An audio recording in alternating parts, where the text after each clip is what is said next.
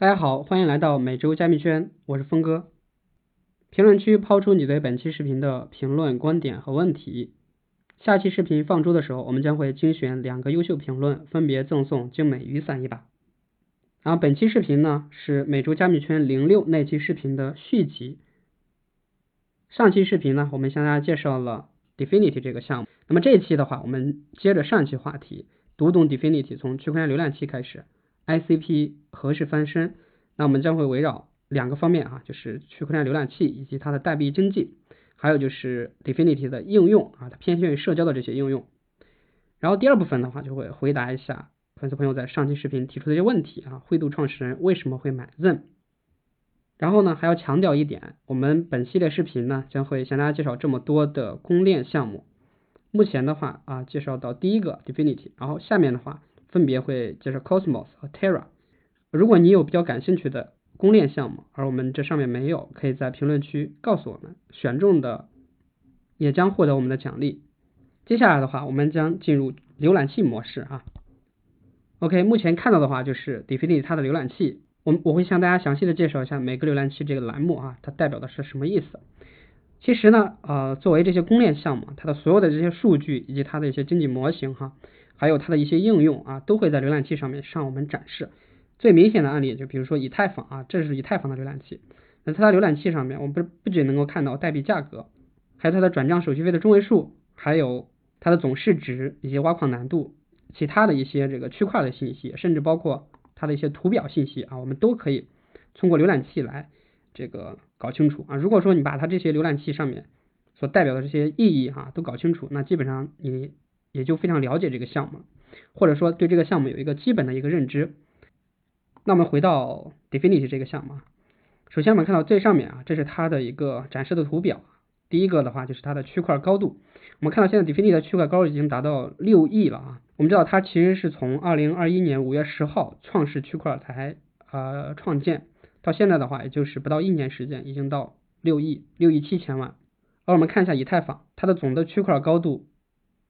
也就是一千四百万，为什么呢？就是因为以太坊其实上线到现在已经有六七年的时间了，为什么它才到一千多万？那就是因为它的出块的时间哈比较长一点，大概十秒一个区块。而 Definity 它的出块速度非常的快，我们看到这块的数据大概是三十三点六四个区块每秒，这就让它在不到一年的时间呢，它区块高度已经达到了六亿个哈。如此高呃如此快的这个区块的频率啊，就会让它有一个非常好的性能啊。然后接下来我们来看一下它的一个 cycle burn rate 啊，这个什么意思呢？这个 cycle 啊，就是指的是啊 Definity 上面的这些 canister，就是它的智能合约在运转的时候，这些设计智能合约的这些运营方啊，他们需要这些 cycle 作为燃料啊，让它的这些智能合约去正常的运转。它的燃烧的频率呢，就是大概每秒有这么多。为什么会进进行这样的一个设计呢？其实，在以太坊上面哈，呃，智能合约要想运行的话。它要记账的话，就必须使用以太坊作为燃料来推动这个智能合约的运转啊。而在这个 Definity 上面的话，它的一个呃运转的燃料呢就是 Cycle 啊。而这个 Cycle 呢，其实又是用 ICP 代币作为一个兑换啊。它兑换率的话，大概就是这样一个水平啊。Cycle 的价格是固定的，然后呢，但是呢 ICP 的这个价格是波动的。所以说我们看到啊，这个啊 ICP 代币来。和 cycle 进行兑换的时候，它有这样的一个下面的这个曲线啊，就代表这个它的兑换率的一个变化情况。这样的话，这种设计的机制的话，有一个好处就是它的 cycle 的价格是稳定的啊。cycle 价格稳定的话，就会让这些智能合约的啊设计者啊，就是不必要为担心啊后面的这些燃料费用上涨，影响自己应用的一个运营哈。你像以太坊的话，如果说以太坊 ETH 的价格是一美金啊，和现在的是三千多美金，对于这个。呃，使用者也好啊，或者是对于这些设计啊智能合约的设计者来也好，它的成本是完全不一样的。然后我们再往下看啊，这 NNS Community Fund，也就是说是 Definity 它的基金会上面啊储备储备的 ICP 的一个总量。然后下面这张图呢啊，我们其实在上一节视频我们向大家介绍啊，就是说是它的一些节点的一些情况啊。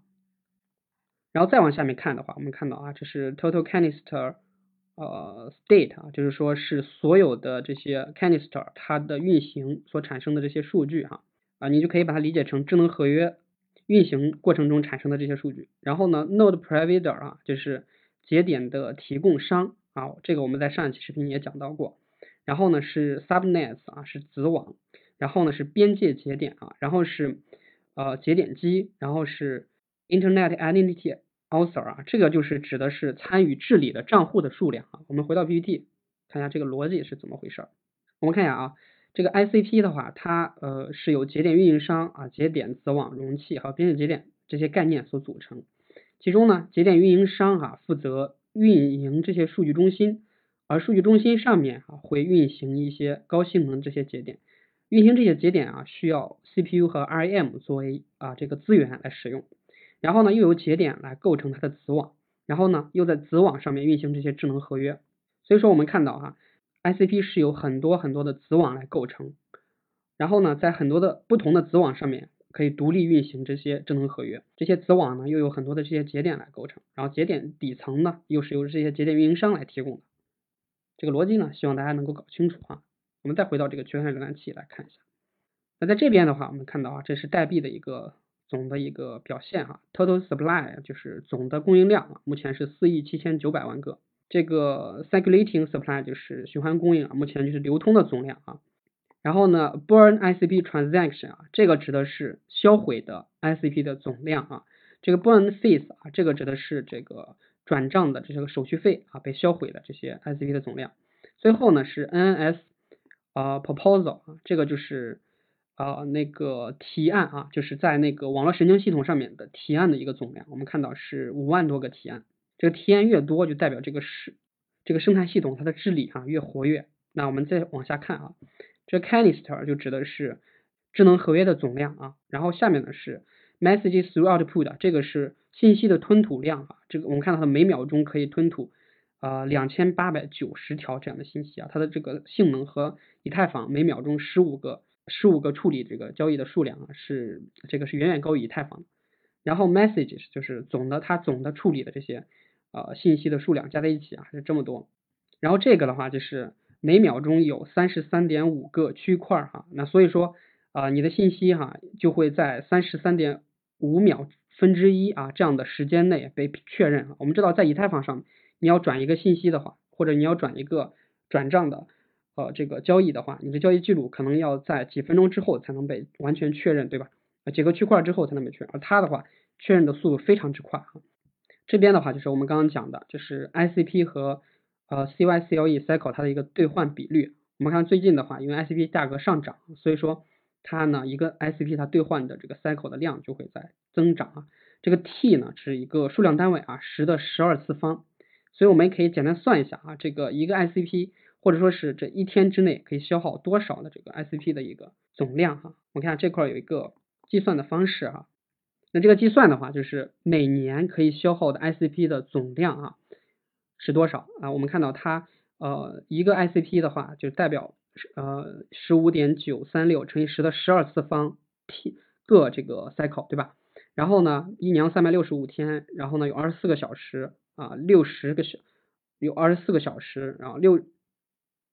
一个小时六十分钟啊，一分钟是有呃六十秒对吧？所以说它一年的话，那通过这个网络哈消耗的 ICP 的总量就是十六点四万个啊。那谁在消耗呢？就是这些 Canist 的啊运营方哈，他为了让他的这个智能合约能够正常运转，他们需要购买这些呃或者说是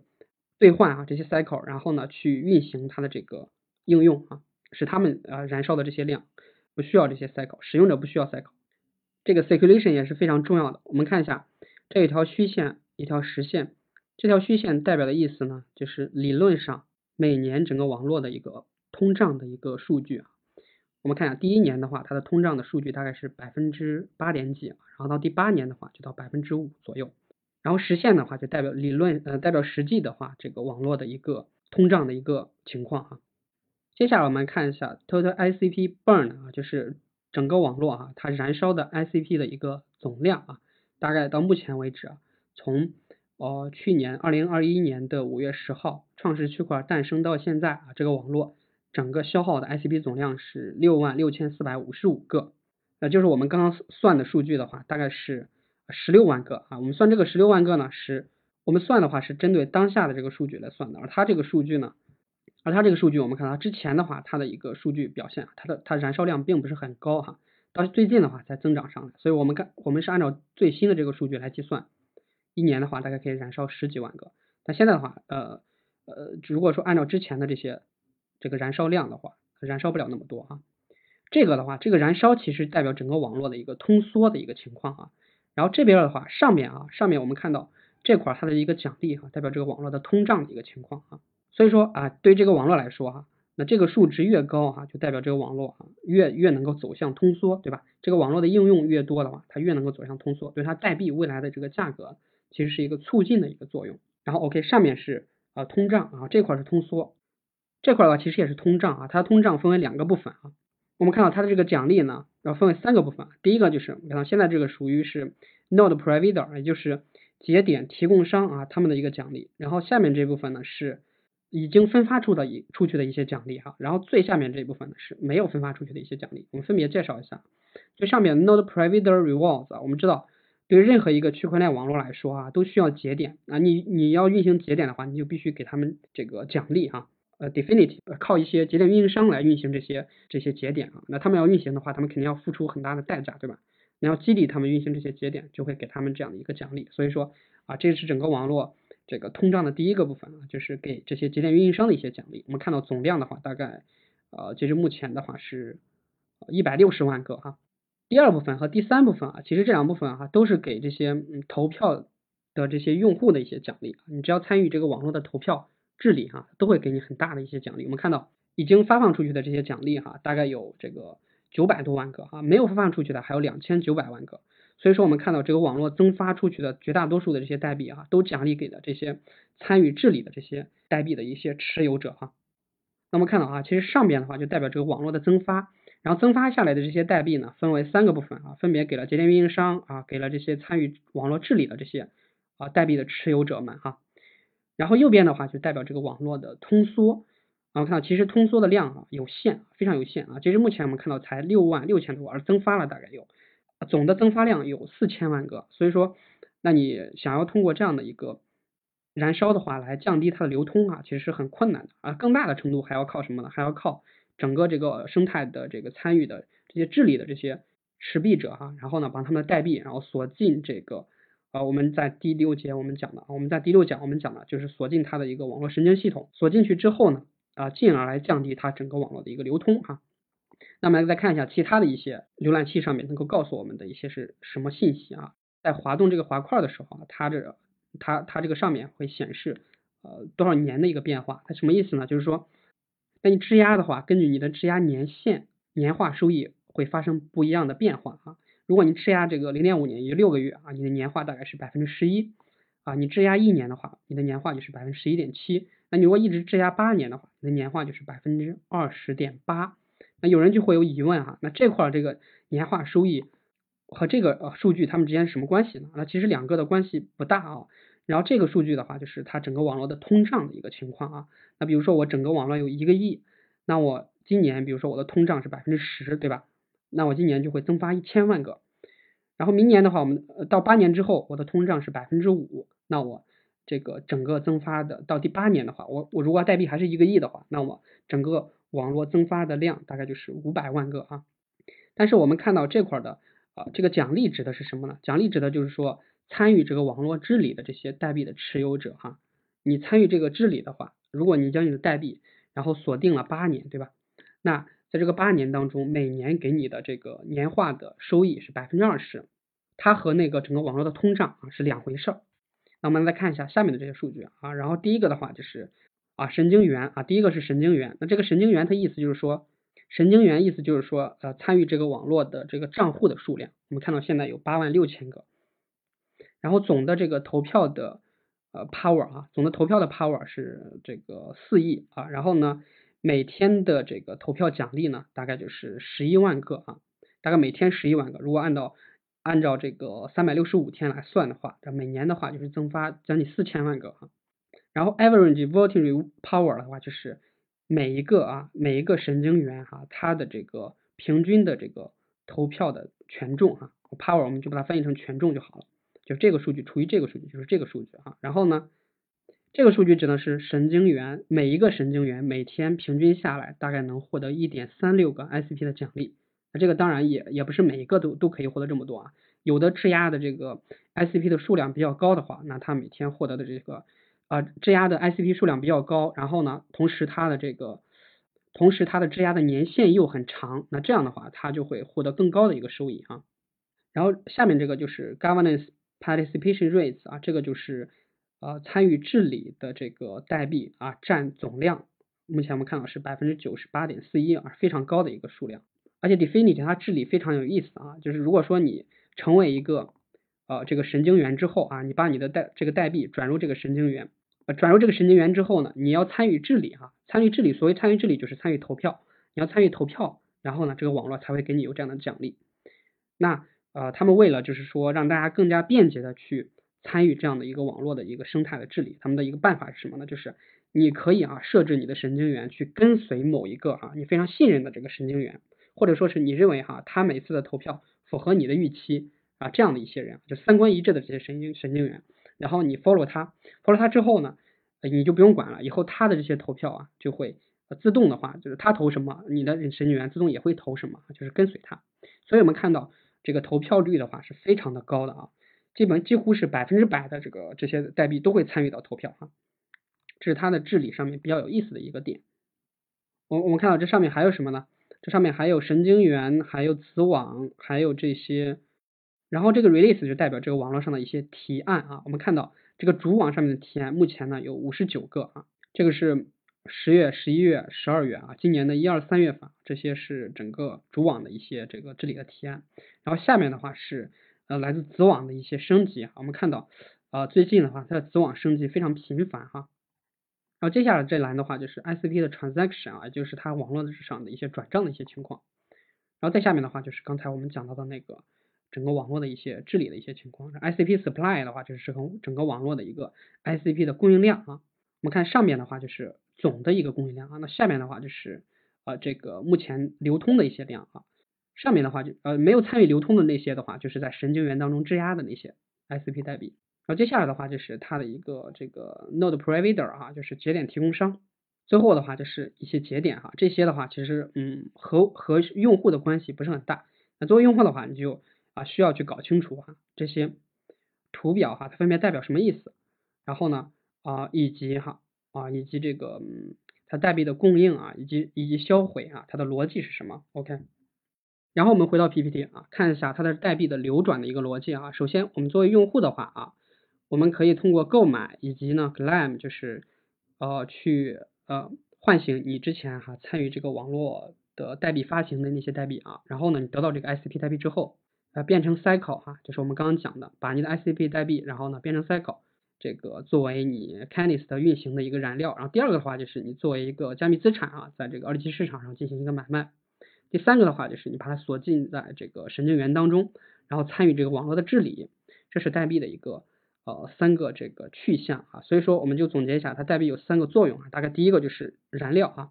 燃料那就是变成 cycle 进行提供燃料，第二个话就是流通啊，就是交易，第三个的话就是网络治理加节点奖励啊，那网络治理和节点奖励我们刚刚也讲到过啊，就是网络治理呢，就是你把代币质押到这个 Neurus 上面啊，这个就是神经元当中去，然后呢参与这个网络这些提案的一些投票，然后呢会给你一些奖励。那第二个的话就是节点的奖励，节点奖励我们刚刚也提到了，就是你要激励这些节点运营商去运行这些数据中心，然后搭建节点，需要给他们这些网络治理、网络上的一些奖励。当然，这个节点奖励的量很少啊，主要是这个网络治理这些奖励呃占这个 ICP 代币的发行的大部分。好，下面这张图的话，我们可能会更加清楚的来看清楚哈这些 ICP 代币的一个流动的一个轨迹哈。首先第一点呢，就是从交易所出来，对吧？交易所出来，当然这块的话也可以，也可以是从这个 Climb 出来的一些代币哈。啊，如果说作为这个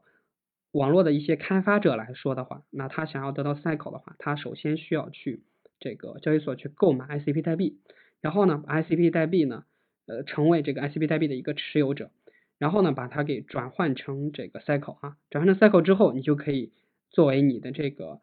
作为你的这个 canister 一个运行的一个燃料哈，然后的这边的话就是这个的话就是它的一个 deflection 啊，就是通缩。然后右边的话是 inflection，就是通胀啊，通胀两个渠道嘛，我们也很清楚了，对吧？呃，这张图也是指的它的通胀，刚才在取关浏览器上也介绍的很清楚啊。接下来的话是非常重要的一部分啊，向大家介绍一下 ICP 代币在未来几年它的一个解锁的一个情况。向大家推荐这位作者啊，他叫做凯尔兰厄姆啊，他是这个 ICP 生态的一个比较资深的一位作者啊。我们看这张图片的话，就是其实来自于他的这篇文章啊，他呢将未来 ICP 代币的这个解锁情况呢分为这个四个阶段。第一个阶段的话，就大概是从第一个阶段的话，就是二零二二年的头四个月啊，它的解锁情况大概是每个月的话有五百四十万到五百九十万。我们看到这个黄色的这个色块啊，这是非常的高啊，就代表这个一到四月份可能会有大量的代币哈进入市场进行流通。那这个的话，其实不利于这个代币的价格的一个涨幅啊，其实也容易理解啊。那从二零二一年的五月十号啊，它的创始区块诞生之后呢，可能有一些这个呃代币进行质押，那质押半年之后呢，刚好进入解锁期，对吧？然后呢，它就会进入市场进行流通啊，或者说是之前哈参与这个早期的这个 ICO 的一些币哈，然后到了一个解锁期啊，所以说它会有大量的这个代币啊流通出来。然后第二部分的话就是。啊，我们看到这就是啊，大概是从二零二二年到二零二四年啊，这两到三年时间，也有每个月也有大量的这些代币进行进入到这个市场。大概就是从呃二零二二年到二零二四年啊，每个月的解锁的时呃解锁的量大概是两百一十万到三百七十万个 ICP 代币啊进入市场，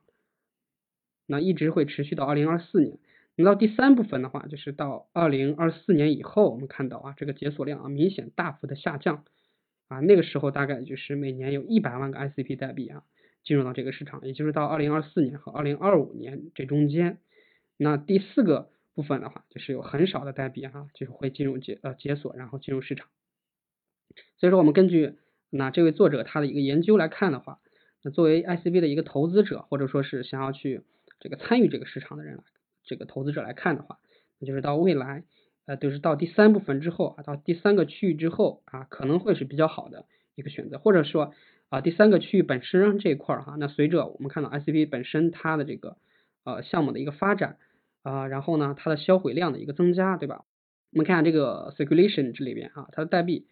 啊，如果说它的呃 canist 的数量越来越高，整个网络的活跃度也越来越高，那它销毁的这些 ICP 的数量也越来越高哈，然后呢？而且同时的话，由于它的网络活跃度增加，那更多的人愿意将自己的代币质押起来。那也许到第三个这个到第三个入稳里边之后呢，呃，这个代币的流通量就会变得很少哈。所以说这些有可能就会成为它代币上涨的一个动因。那现在的话是其实是呃目前的话啊，因为它的这个呃整个生态也并没有表现的特别突出啊，所以说想要去投资这个项目的，不妨等等啊，不着急。第五部分的话，向大家介绍一下 Definity 它的一些生态，包括的一些项目，就是大概就是社交基础设施 DApp，还有 DeFi，还有 NFT。DeFi 里边的话，就可能有一些 GameFi 的一些游戏啊，以及社交的话啊，包括 Open 啊 Open Chat 这样的项目啊，大家都可以去看一下，以及它的 NFT 交易市场啊，这个是 NFT 交易市场，都可以去看一下。这儿的话就不做详细的介绍，我们可以去官网啊，它的官网最明显的位置都可以看到它的这些应用，可以去体验使用一下啊。目前的话，我的话就是使用了它的这个呃 Open Chat 这样的一个项目，我觉得它的设计理念还是很好的，基于这样的一个去中心化的数据库啊建立起来的这样的一些应用，它的交它上面的一些聊天啊都是隐私状态下的一些聊天，使用它的理念是 OK 的，但是它的使用体验的话就是非常的糟糕哈。比如说我昨天打开它是 Open Chat 这个应用啊，到今天都没有刷新出来这个页面啊，而且最近的话这整个网络上面啊，有一些骗子啊，在这里边大概骗了的这个投资者有大几千个 ICP 代币啊，所以说这个整个 OpenChat 上面这些用户啊，都在这个呃辱骂这个这有一些骗子哈，所以说啊，大家去应用这些项目的时候也要长个心眼儿啊，因为其实，在去中心化世界当中啊，它就是一个弱肉强食的一个世界啊，你如果说不保护好自己的钱钱袋子，如果说啊你看到一个项目都想去参加一下。那很可能啊，你你你投入的这些资金哈，都会被这个骗子给卷走，而而且在这个去中心化世界当中，你根本找不着他，你也不知道他是谁哈。而且的话就是关于这个投资哈，一定要有一个正确的一个价值观。我们在社区的话也会给大家去反复普及这些啊最基本的一些投资的价值观，比如说价值投资啊、慎加杠杆等等等等啊。那关于这个投资价值投资这些投资观的话，那我在接下来的视频当中会专门这个出一期视频，跟大家讲一讲啊，在投资过程当中应该抱着怎样的心态去面对哈自己的本金，你的每一分钱哈都是你的血汗钱。如果在社区跟大家进行交流的时候，那很多人其实他们的投资观真的是让我觉得啊非常的堪忧哈。那不光说是在这里边赚钱了，那我觉得这种啊就是说啊就是说非常浮夸的态度啊，或者是轻浮的这些态度来对待自己的这些啊本金的话，那很容易啊就是亏的这个一干二净啊。第二个大的部分的话，就是来回答一下啊大家在上一期视频当中提出的一些比较有价值的一些问题啊。那首先第一个的话就是来自油管的。沃哈这位朋友啊，他提出的一些问题，那问题就是说，最近注意到 A 幺六 Z 疯狂投资 Web 三隐私项目，想请教一下啊，这三个项目啊，更看好哪个哈？那其实的话，关于隐私这一块的话，它是一个非常大的一个话题哈，它的隐隐私的这些呃项目啊，或者说是它的分类啊，可以分为这个隐私的计算网络啊，还有这个隐私的社交网络、隐私的应用，还有隐私币。啊，像隐私币大家可能会比较熟悉一点啊，就比如说门罗、Zcash、达世这个 Horizon 啊，这第二个朋友问到的这个问题啊，Horizon 啊，啊它都属于隐私代币，还有啊还有这个在一八一九年比较火的比较火的那个 Beam Green 哈，都属于隐私币。然后隐私项目的话也有很多，还有这些隐私的计算协议，这包括。Platon 这个项目啊，包括这个 Fala 啊，这是 Fala Network 是波卡上面的，包括阿帕奇这个项目哈，包括这个呃 Deeper Network 等等，这些都属于隐私计算。那还有一些其他的一些隐私协议啊，你提到的这个 Aleo，还有这个 Nym，还有这个 IRO NFRSH 啊，这几个项目它都属于这个隐私协议啊。它分为这个这个基于 Layer One 的这个隐私协议，还有 Layer Two 的隐私协议。目前的话，我觉得我比较看好这个基于以太坊的 Layer Two 的一些这个这些项目，可以去关注一下。那其他的那些的话，其实发展到现在的话，也不一定啊，就是说能够起来哈。第二个问题的话，就是来自油管的 YX，就是说一说关于这个 ZEN 这个项目啊，就是在一七年的时候，还是 Power 为什么灰度要增持，有什么独到之处嘛？那其实这个不是灰度在增持哈。灰呃，这一些投资人哈，想要持有或者想要这个投资呃这个 ZEN 的一些机构啊，然后呢，通过灰度这样的一些一个信托的平台啊，来来持有这些代币的，而并不是灰度在增持，灰度只是一个信托的机构啊，然后呢，是机构投资者通过信托的这个机构来增持增呃来持有这个 ZEN 这个项目，所以说啊，并不是灰度在持有哈，我们看一下这个灰度它的一些关于 ZEN 的一些数据吧，你看一下。啊，其实并不是说这个灰度有多看好它，它目前持有的这个管理的这些 ZEN 的总总资产的总量的话，也就是两百八两千八百万美金啊，两千八百，这是非常小的一个数据啊，和总它它的一个总的管理市值啊，大概是有哦，现在也有这个两百多亿美金吧，那所以说它的这个只是只占这个千分之一哈。灰度并不说有多看好它，只不过哈，我我觉得你提出这个问题啊，是因为就是在去年啊五月份的时候，那个灰度的创创始人这嗯这个巴里希尔波特啊，他提出的这个比较看好 ZEN 这样的一个观点啊，但其实他当时哈采访他的时候，为什么看好这个项目的话，他的回答也他的回答也其实很简单啊，就是说他认为现在就当时哈就是五月份的时候，去年五月份的时候，那 ZEN 上了上的上的交易所很少哈。而且呢，它是一个这个隐私项目，所以说他就是比较看好的。第三个问题就是说，能不能讲一期这个 Polygon 啊，Matic，这是一个项目啊，Matic 是它代币，Polygon 是它的这个公链项目，这属于一个侧链。在后面的话会将专门出一期这个公链的视频来讲一讲它啊。那前面的话我们在那个列表当中也有这个项目。然后第四个的话就是不可能三角这个，然后这个问题的话问的人很多啊，就是关于 Algorand 的。那这个项目其实是在一八年。哦，一九年的啊，一九年的时候，这个呃，通过这个荷兰拍的项啊形式啊，然后发行它的代币啊，他宣称自己能够解决不可能三角，那这其实是不可能的啊，解决不可能三角是不可能的，区块链项目解决不可能三角是不可能的，为什么呢？不可能三角是什么呢？就是一个三角是去中心化，然后呢安全性，然后是效率，对吧？那你要想获得安全性，对吧？那你必去中心化程度必须要高，你去去中心化程度一高，你的效率必然会下降。你要获得效率，那你的去中心化程度就要降低啊，节点越少，你的效率越高。我们看到这个啊，Definity 这个项目，它的节点就不是很多，对吧？几百个，所以说它的这个啊性能能达到非常高的一个性高性能啊，这个嗯呃每秒钟它的确认的这个。它的确认的这个时间哈也非常的短，三十分之一秒就确认了。你在以太坊上面，你可能需要这个呃几分钟时间去确认。如果说这个网络拥堵，你需要更长的时间，而且啊它的这个呃 TPS 啊只有十五，所以说你因为啥呢？因为以太坊它的去中化程度非常高，它有五千多个节点啊，那最高的时候有两万多个节点全节点啊，那所以说你要安全，你就节点必须多，那你去中化程度就高，你效率就低。所以说，他所谓的解决这个不可能三角，更多的是什么呢？就是一种炒作、宣传，不要去这个呃相信这些问题。好，接下来的话就是啊揭晓我们这一期的这个中奖的观众啊，就是 W O O H A 这位朋友啊，获得我们啊上期的一个奖励。那由于我们目前奖品双肩包没有了，那就给给这个 W O H A 这位朋友啊换成其他的一个奖励形式啊。那随后我会。把这个奖励发给你。